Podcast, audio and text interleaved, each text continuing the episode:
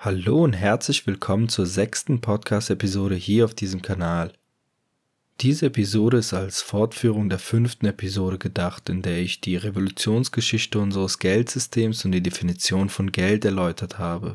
Aufbauend dazu wird es in dieser Episode um das von mehreren Ländern bereits angekündigte und kommende Geldsystem, den sogenannten CBDCs, gehen. Das steht für Central Bank Digital Currencies bzw. übersetzt digitale Zentralbankwährungen. Wer die vergangene Episode also noch nicht gehört hat, sollte dies unbedingt nachholen, da wir nur durch die Kombination der gewonnenen Erkenntnisse beider Episoden dazu imstande sein werden, die Geschehnisse der Vergangenheit auf die Zukunft zu reflektieren, um darauf basierend Zukunftsprognosen zu erstellen. Lasst uns somit in das Thema starten mit der Frage, wie sieht das monetäre System der Zukunft aus und was sind CBDCs?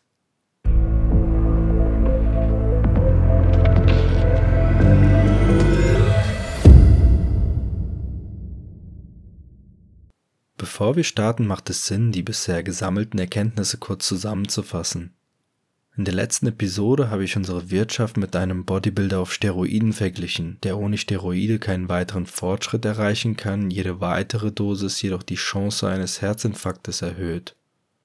Unsere Wirtschaft wurde in der Vergangenheit aufgebläht von Geldern, die nicht existieren und der Leidtragende ist der ärmere bzw. ungebildetere Teil der Bevölkerung, der durch die Inflation kaum noch dazu imstande ist, die Miete zu bezahlen, geschweige denn das Leben in Freiheit voll auszukosten.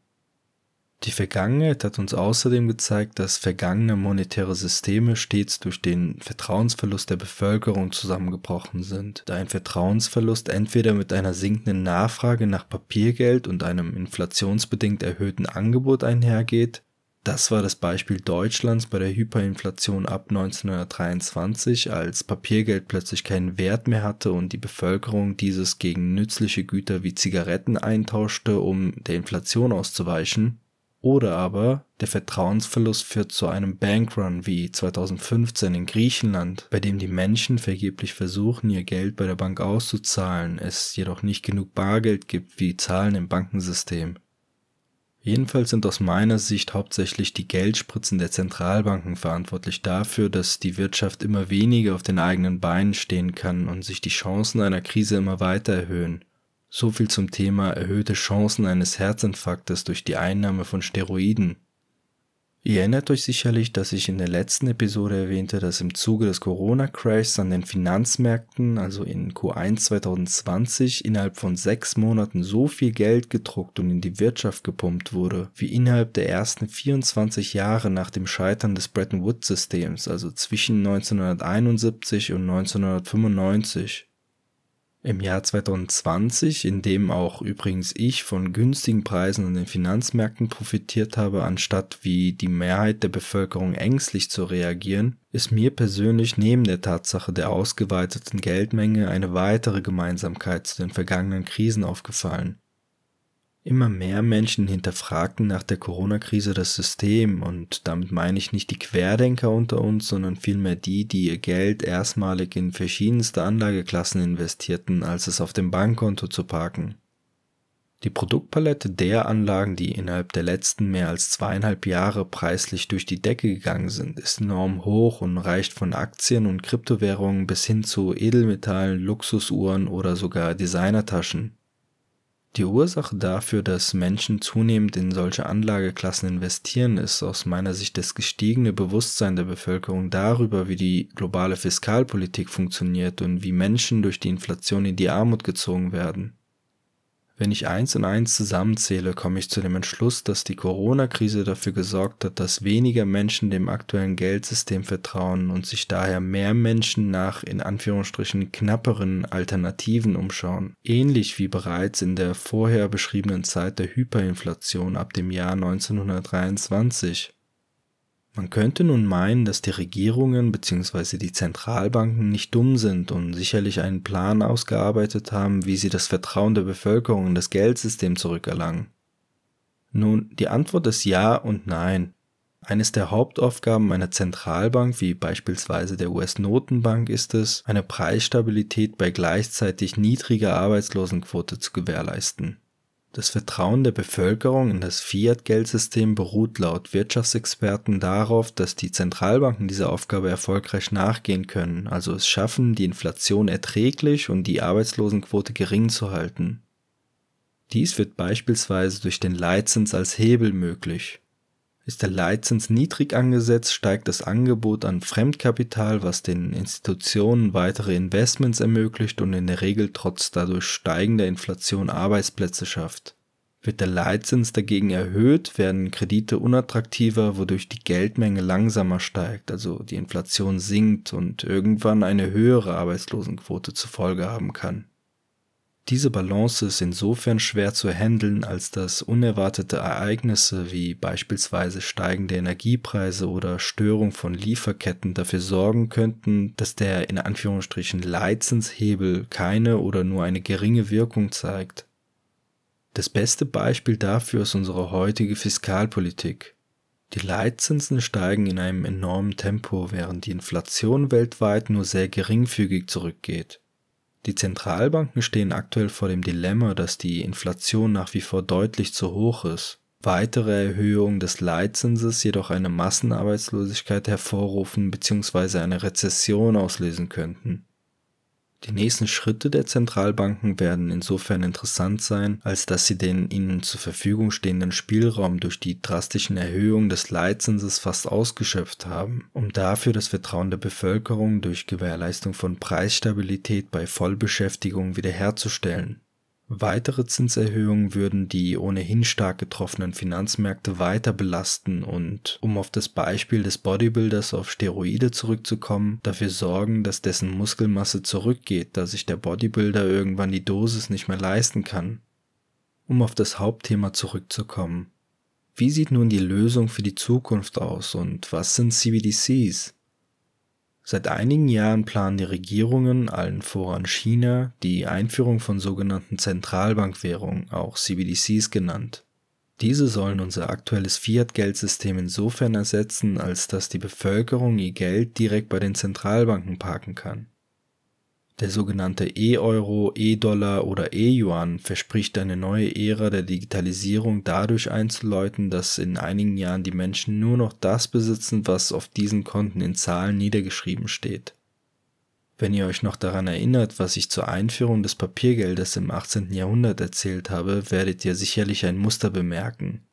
Während zur damaligen Zeit den Menschen versprochen wurde, dass ihr Papiergeld stets durch den Goldwert gedeckt sein wird und sie Transportkosten dadurch einsparen können, dass Papier leichter ist als Metall, wird uns die Regierung in naher Zukunft versprechen, dass die CBDCs genau wie Geldscheine funktionieren und dass wir unser Geld stets mit uns transportieren können. Außerdem ist es, wie bei der Einführung von Papiergeld, erneut der chinesische Staat, der als Vorreiter fungiert und die anderen Regierungen mit sich zieht. Also auch hier ist ein Muster zu erkennen. Wenn ihr mich fragt, werden die CBDCs im besten Fall wie das aktuelle Fiat-Geldsystem funktionieren und im schlimmsten Fall deutlich mehr Überwachung und Kontrolle seitens der Regierungen und Zentralbanken mit sich ziehen. Der Grund für meinen Pessimismus ist die Tatsache, dass es keine Ereignisse in der Vergangenheit gibt, die mich in Bezug auf die Zukunft positiv stimmen.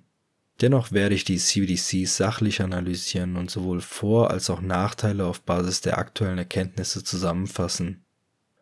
Obwohl noch kaum konkrete Pläne vorliegen, weder von der Federal Reserve noch von der Europäischen Zentralbank, gab es bereits offizielle Statements dazu, dass die CBDCs bereits in naher Zukunft in der EU beispielsweise bis zum Jahr 2026 herausgegeben werden sollen. Auch wenn vieles unklar ist, werden die neuen Währungen sicherlich das Ziel verfolgen, Geldwäsche zu bekämpfen und Stück für Stück das Bargeld abzuschaffen, um so uns Menschen besser überwachen zu können. An sich ist der Gedanke nicht negativ zu bewerten, da dadurch eventuell die Steuersätze sinken könnten, da insgesamt mehr Menschen vom Fiskus zur Kasse gebeten werden. Der aus meiner Sicht negative Aspekt dahinter ist der in Anführungsstrichen Zwang zur Nutzung eines solchen Kontos und dem Zwang, jede Transaktion überwachen zu lassen.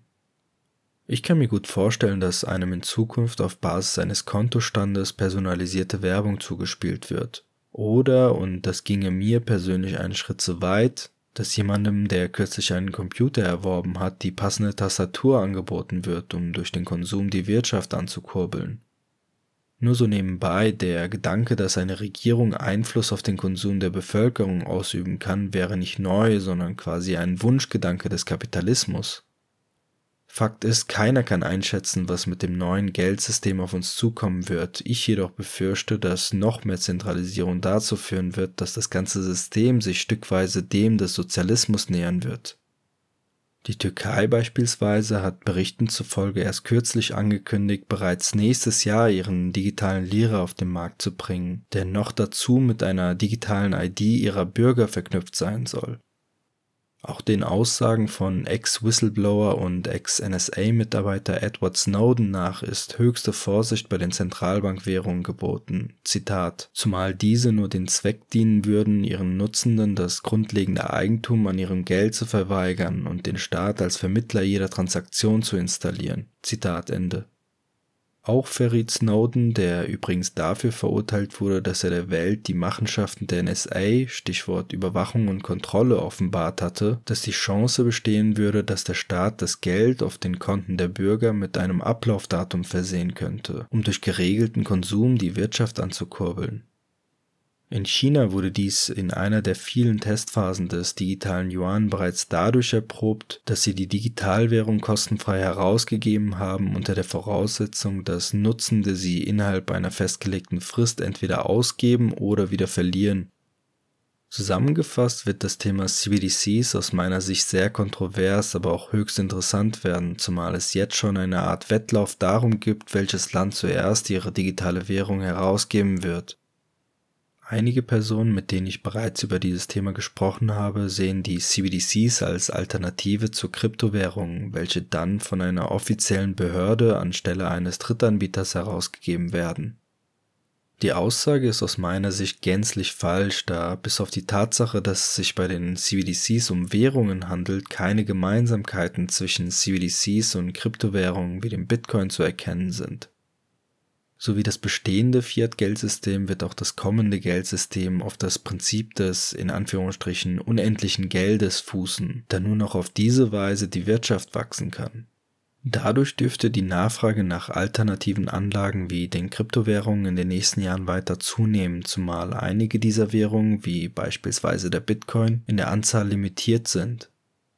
Ich persönlich bin der Meinung, und diese Meinung basiert auf den bisher vorliegenden Informationen zu CBDCs, dass dieses neue Geldsystem langfristig das Potenzial hat, einen enormen Vertrauensverlust weltweit hervorzurufen, der, so hat es uns zumindest die Vergangenheit gezeigt, eine neue Krise auslösen könnte.